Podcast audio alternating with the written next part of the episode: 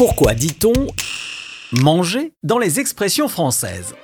Pour écrire cet épisode, j'ai essayé de réunir force et courage, comme le dit l'expression j'ai mangé du lion, qui rend hommage au roi des animaux. Qu'il veut saignant Se comparer à un lion, ça ne mange pas de pain. Une expression qui signifie que cela ne coûte rien ou que cela n'aura aucune conséquence notable. Manger à tous les râteliers peut en avoir des conséquences. Cette expression, qui signifie profiter de toutes les situations sans aucun scrupule, date du XVIIIe siècle et l'apparition des râteliers disposés sur les murs des étables ou des écuries dans lesquels on met le fourrage pour nourrir les animaux qui n'hésitent pas à se servir dans celle du voisin. À la même époque, Beaumarchais, dans le mariage de Figaro, évoque l'expression dans le sens actuel en écrivant manger à deux râteliers. Pour accentuer le côté profiteur, nous sommes passés de deux à tous les râteliers.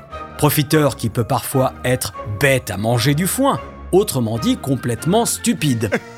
Expression apparue à la fin du 18e, où le foin accentue le côté niais, car c'est une nourriture destinée aux animaux.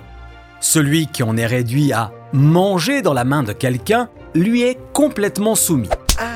Cette expression compare le soumis à une bête sauvage qui aurait été bien dressée et qui mange dans la main de son maître. Sa vie dépend de lui. Quand notre vie se termine, on dit que l'on va manger les pissenlits par la racine, une expression du 19e siècle qui fait référence aux plantes qui poussent rapidement autour des tombes quand la terre vient d'être retournée. Les morts peuvent donc se nourrir de leurs racines. En argot, quand on a avoué quelque chose ou dénoncé ses complices, on dit qu'on a mangé le morceau, en référence aux pratiques policières qui, dès le XVIIIe siècle, utilisaient le jeûne pour faire craquer les coupables. Celui qui, mort de faim, finissait par avouer, avait le droit de manger, mais il avait donc mangé, voire craché le morceau. De celui qui veut manger rapidement, on dit qu'il va manger sur le pouce, expression apparue au début du 19e siècle pour définir celui qui n'a pas le temps de s'attabler et qui, debout, se sert de son pouce pour ingurgiter plus vite sa nourriture. Plus convivial, l'expression manger un bout invite-t-elle à se poser à table, même si c'est pour peu se nourrir. Le verbe manger, qui peut avoir aussi un sens imagé comme dans l'expression manger la consigne ou la commission, pour dire qu'on a oublié une recommandation ou de transmettre quelque chose. Enfin, terminons avec le récent manger un clown, une expression qui désigne quelqu'un qui essaie d'être drôle et qui ne l'est pas.